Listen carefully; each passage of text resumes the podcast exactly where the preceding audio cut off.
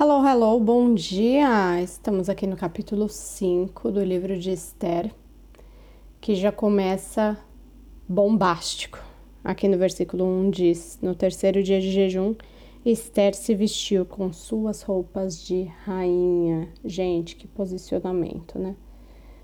Lembrando que é uma continuação e no versículo, no capítulo 4, o que que acontece? Ela realmente entende o seu chamado, né? E aqui no, no capítulo 5 nós vemos o seu posicionamento. Então a gente vai ver o que, que vai acontecer depois que ela se posicionou e quais foram as estratégias que ela usou contra seus inimigos, né? Vamos orar? Pai, estamos aqui diante de Ti novamente, Senhor, mais um dia de imersão é muito visível que o Senhor vem fazendo no nosso meio, as libertações que o Senhor vem trazendo através desses áudios, Pai. Nós cremos que a fé ela está se renovando. O Senhor vem nos mostrando o que está certo, o que está errado. O Senhor vem nos constrangendo, Pai, não na frente de todos, mas no seu secreto, na tua frente, onde verdadeiramente devemos nos quebrar, onde devemos nos transformar, onde devemos clamar. É para ti, Senhor, é na tua frente onde essa transformação deve acontecer, Pai. Obrigado por cuidar tão bem de nós.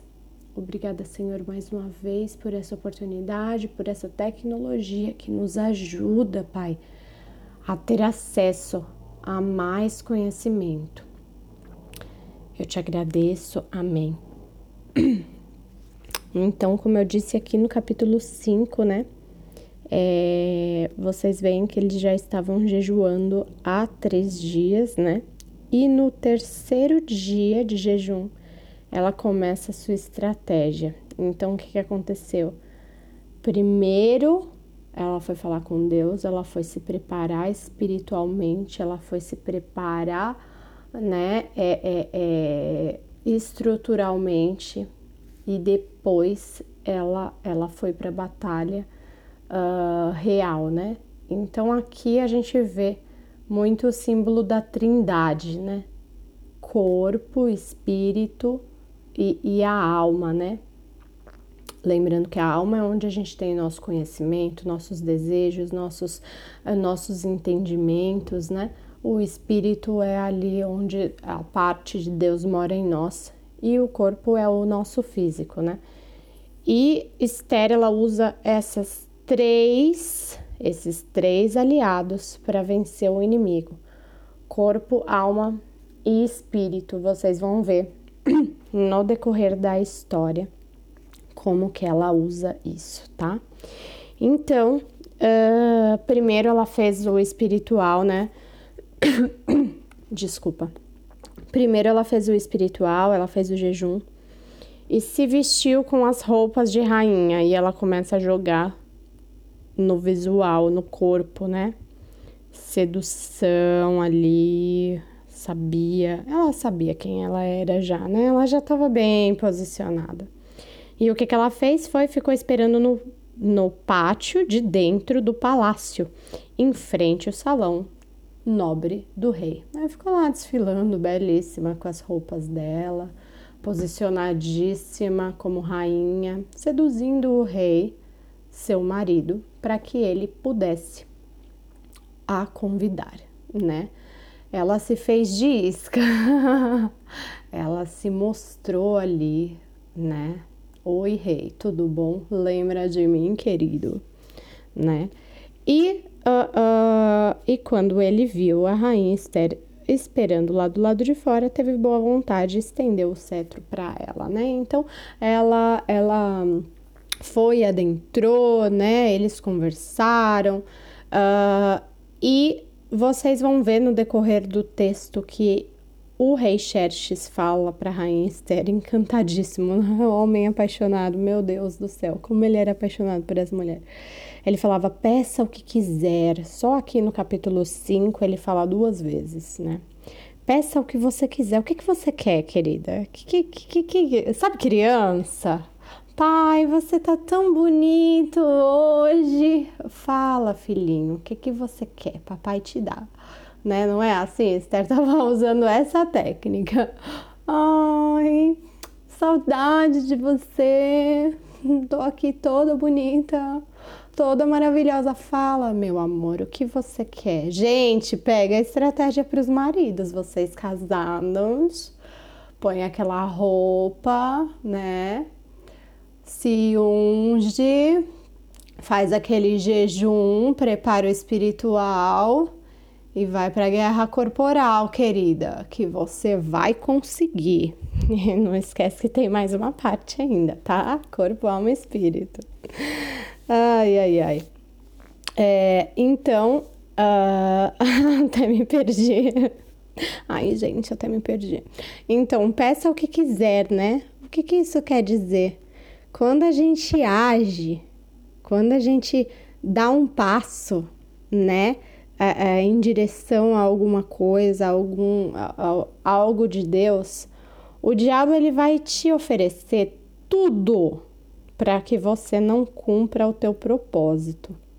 Mas assim, não é barra de chocolate não, é tudo. Ele vai te oferecer tudo para que você não cumpra seu propósito. Olha só. Peça o que quiser, eu lhe darei, mesmo que seja metade do meu reino. Ele fala isso duas vezes. O que que ele tinha de mais poderoso o reino todo dele? Se a mulher pedisse metade, ele ia dar. Se ela pedisse mais da metade, ele ia dar também. Porque ele era doido nela. Então, é, é, quando a gente anda em direção a Deus, a gente já falou isso, né? Quando a gente anda para frente, a gente deixa coisas para trás. Andar para frente também é renunciar. Andar para frente também é dizer não. Andar para frente também é falar não vou nesse lugar, não vou andar com essa pessoa, não vou conversar com essa pessoa. É muito não, gente. Para um sim é muito não, é muito, é muito, é muito não. Não é só sim não. A gente fala que, ai, vou falar sim pro Senhor, Pai, eu quero fazer a tua vontade. Aí a primeira oportunidade que a gente tem, a gente, ai, mas nossa, eu quero isso também, eu também quero isso. Não, não é assim. O não tem que vir junto com o sim. É um sim, 34 mil não, gente. Para um sim, porque o diabo vai colocar tudo na tua frente, ele vai bombardear. Ele vai bombardear você, ele vai te oferecer o mundo, o mundo, o mundo, o mundo, o mundo, o mundo. Assim que você se posiciona, né? Você vê que ela estava tão forte no versículo 1 e no versículo 3, o diabo já chegou dando rasteira. No versículo 6, de novo, o diabo tentando dar rasteira. E ela ali, oh, oh, oh, oh, só administrando, né? Então, continuando, ela convida Ramã para um banquete. Ela convida o rei, né? E o seu colega, Ramã o semideus, né? O, o, o que jurava que ele é um semideus. E ela não conta seus planos. Gente, no versículo 5 você pode ler de cabo a rabo. Você pode esmiuçar, você pode orar, você pode jejuar, você pode ajoelhar no milho, você pode ler, você pode ler cada palavra. Você não vai descobrir qual é o plano de Esther, tá? Ela não conta. Ela não falou para os empregados, ela não falou para Mordecai, ela não falou para ninguém. Ela estava em secreto com Deus. Ela estava ali, ó, de boca fechada. Quantas vezes a gente entra numa estratégia? Ela colocou todo mundo para jejuar, mas em momento algum eles falaram, ela sentou todo mundo e falou assim: "Ai, agora eu vou contar para vocês o que, que eu vou fazer". Ai, gente, novela da Globo. Não, não, não, gente. Sua, sua vida não é uma novela da Globo. As pessoas não têm que acompanhar capítulo por capítulo, não. Você tem que contar o que convém, o que não convém, fica quieta, boca fechada, calada e vai, só vai. Deus sabe, Deus vai te ajudar. Mas se ela tivesse contado, dado brecha, ia ter dado tudo errado. E a nossa língua é grande, né? Ô pai, segura nossa língua, Pai, nos constrange, nos faz passar vergonha quando não for para falar. Faz a gente cair na rua, bater a cabeça. Mas não deixa a gente falar, não. Ô, oh, Pai, nossa língua. A gente peca demais pela língua, a gente fala demais. Tô falando para mim. Se quiser pegar para você, fala amém, Deus. então, ela convida, né, ali pro banquete. Convida, né, passa o banquete todo. Eles ali e ela não fala. Ela conhece o cara, ela olha pro inimigo, ela olha nos olhos dele, ela, ela é, é, divide comida com ele, com o inimigo. Ai, que lindo! Ai, que gostoso! E aí, o que, que acontece lá no versículo 11? Haman começa a se gabar, né? Ele se gaba de duas coisas. Primeira coisa, Haman, versículo 11. Haman começou a falar da riqueza, do número de filhos que tinha, da promoção que havia recebido do rei e de como agora ocupava a mais alta posição do, do reino. Ele juntou todo mundo, olha só, olha esse cara, gente, ai, ele é muito engraçado.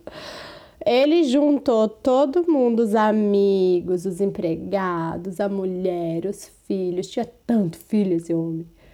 Juntou todo mundo. E começou a contar de como ele era incrível e maravilhoso. Gente, um homem. Deixa eu explicar uma coisinha para vocês. Um homem que pre precisa, tem a necessidade de sentar mulher e os filhos para contar o quanto ele é poderoso, é porque ele não tem poder nenhum, é porque ele é um bosta, tá?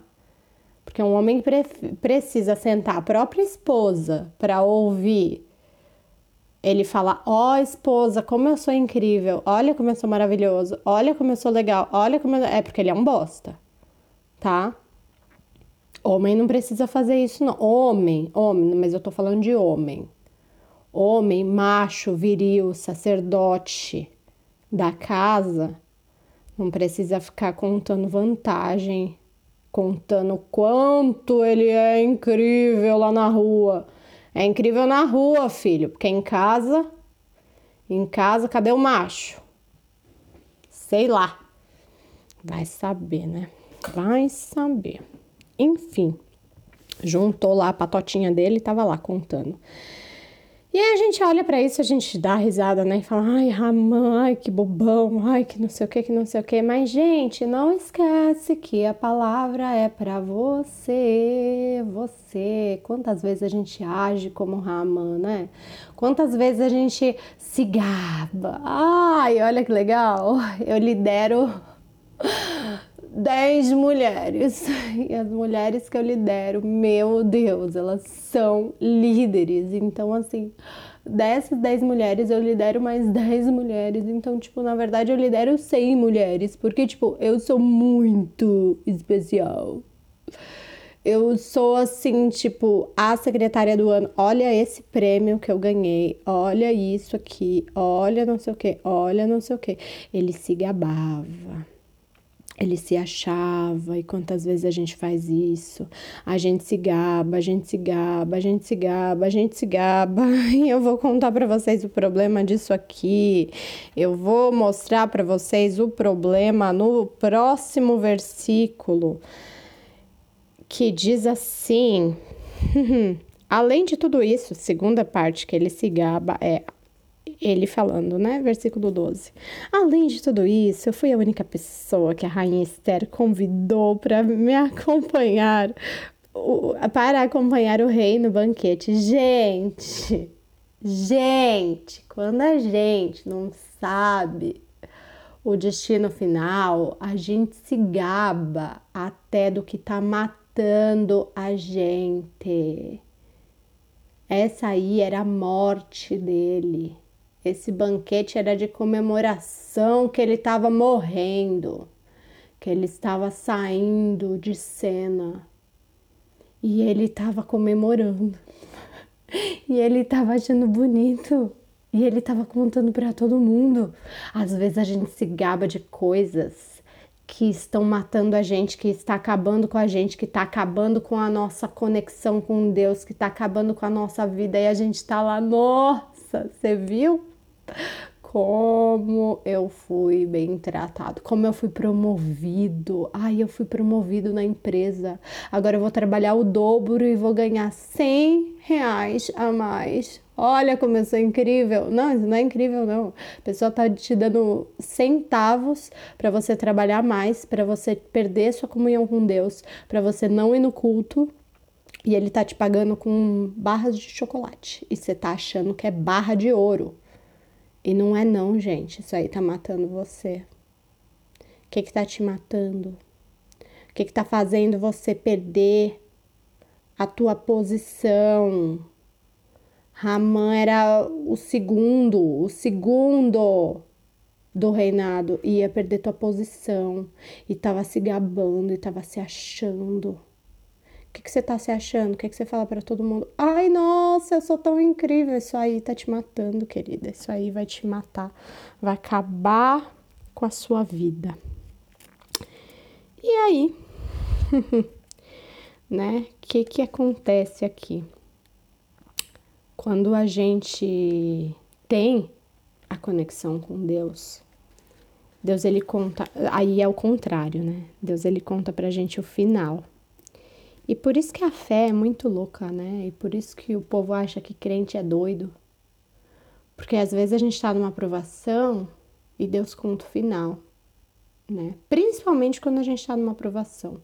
O profeta Elias, quando ele foi lá pro buraco, Deus contou para ele que ele ia, né, é, vencer os inimigos e mostrou para ele o futuro. Deus ele nos mostra o futuro, gente, para a gente poder aguentar o processo, né? É por isso que ele nos mostra o futuro. Não quer dizer que vai acontecer amanhã. É só para a gente ter esperança, para a gente aguentar o processo, porque o processo dói, o processo é difícil, então Deus vai lá e mostra o futuro pra gente. Essa é a vida do crente, né? Se Deus não te mostrou nada, porque você não tá orando. Porque, ó, eu vou te falar, o trem que fala é esse Deus, viu?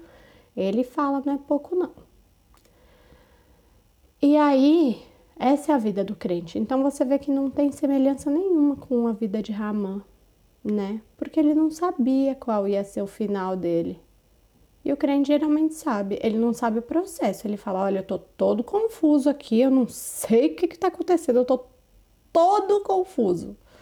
Mas Deus me disse que eu serei isso, isso, isso, isso, isso. E o ímpio é ao contrário. Eu sou isso, eu sou aquilo, eu sou aquilo, eu sou aquilo. Meu futuro eu não sei. Mas o processo tá top. E aí eu te pergunto, você tá andando com, você está agindo e pensando como ímpio ou como crente? Né? Você tá pensando ali glorificando o seu processo ou glorificando o que você realmente vai ser lá na frente, né? E aí, para finalizar, que essa doeu, né, a de hoje, uh, para finalizar, aqui no versículo 13, o que que acontece? Raman, depois de se gabar, de contar disso, daquilo, contar toda a história, ele diz: Mas tudo isso não vale a pena enquanto eu continuar vendo Mordecai, aquele judeu sentado na entrada do palácio. E eu vou te contar por que que Raman sabia o nome dele, sabia a religião dele, sabia tudo dele. Que estranho, né? cara tá incomodado, sabia tudo do outro cara. Aqui, na Enciclopédia da Vida dos Personagens Bíblicos, escrito por Mateus Soares, diz o seguinte: há evidências que havia rixa antiga entre as famílias de Ramã e Mardoqueu, desde a época do rei Saul. Ramã é identificado como filho de Amedata. Lembra que eu falei para vocês? Prestem sempre atenção na descendência. Lá, quando eu falei de Ramã, o primeiro versículo que cita Ramã já fala da descendência dele. Então, uh, Rama é identificado como filho de Amedata e Agagita. Desculpa, o Agagita. Identificação de que era da tribo de Agag. O Amalequita é inimigo do rei Saul, tá? E Mardoqueu era filho descendente de Jair, filho de Simei, filho de Quis. E quem era Quis era pai de Saul. Essa talvez seja uma das razões que alimentava a diferença entre Mardoqueu e Ramã. Então você vê que, na verdade, Mardoqueu era descendente do rei Saul, ele já era descendente de um rei, né? Então, Ramã, ele não tinha medo, medo raiva de Mardoqueu, ele tinha medo, raiva da descendência dele, do que ele era, do poder dele, né? Porque ele sabia que se ele agisse ali, talvez ele poderia estar numa posição melhor que a dele, né? E é por isso a rixa, ok? E aí, para finalizar, o último versículo, né? O Rama fala, né? Mande fazer uma forca desculpa, a mulher dele e todos os amigos dele deram a sugestão. Você vê que Ramã era um bostinha, né? A própria mulher dele que dava as ordens ali, que dava sugestão, que mandava, que fazia, que acontecia, ele só assinava, né? É, mande fazer uma forca de uns 20 metros de altura e amanhã de manhã peça ao rei que mande enforcar Mordecai. Então você poderá ir feliz ao banquete. Rama gostou da ideia e mandou construir a forca. Então, quando a gente age, o inimigo age também, tá? Quando a gente dá um passo para Deus, o inimigo ele vai agir. Então, o inimigo estava agindo tanto ali no coração de Esther, tentando derrubar o coração de Esther, tentando derrubar o ministério, né? O, o propósito, né? Na verdade tentando derrubar o propósito, e o inimigo também estava agindo ali na vida de Mardoqueu, tentando destruir Mardoqueu. Então, gente, não pensa que o inimigo ele tá dormindo, gatinho mansinho não, tá? A Bíblia diz que o inimigo vem como um leão, pronto para tragar, exterminar, comer, acabar com tudo, tá bom? O inimigo ele não é princesa da Disney, não, gente. A gente às vezes acha que ele é bonzinho. Príncipe da Disney. Não, não, não, não. Quando você der um passo, quando você acordar de manhã, já tem 100 satanás em cima de você. Quem tem que espantar é tu. Beleza? É isso e até amanhã.